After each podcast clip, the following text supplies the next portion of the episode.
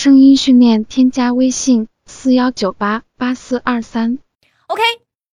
那。啊，你们知道为什么我要从普通话开始讲起吗？因为现在其实除了说我们想要去实现变现，想要当一个配音演员，或者说当一个播音员这些之类的，我们还有很多的职业都对普通话有非常高的一个要求。你比方说，你现在如果是考一个普通话等级证书的话，它需要你至少达到二级；如果你是语文老师的话，还要达到二级甲等以上，明白了吗？然后，如果你要考国家公务员呀，或者说一些什么解说员呀呀、广播。员呀，这些都是有要求的，因为我们大部分的这种声音变现的话呢，就是你要去挣钱的话，其实二级甲等它相当于一个门槛，并不是并不是说你必须要考这个证书，但是你至少要达到这样一个水一个水准，明白了吗？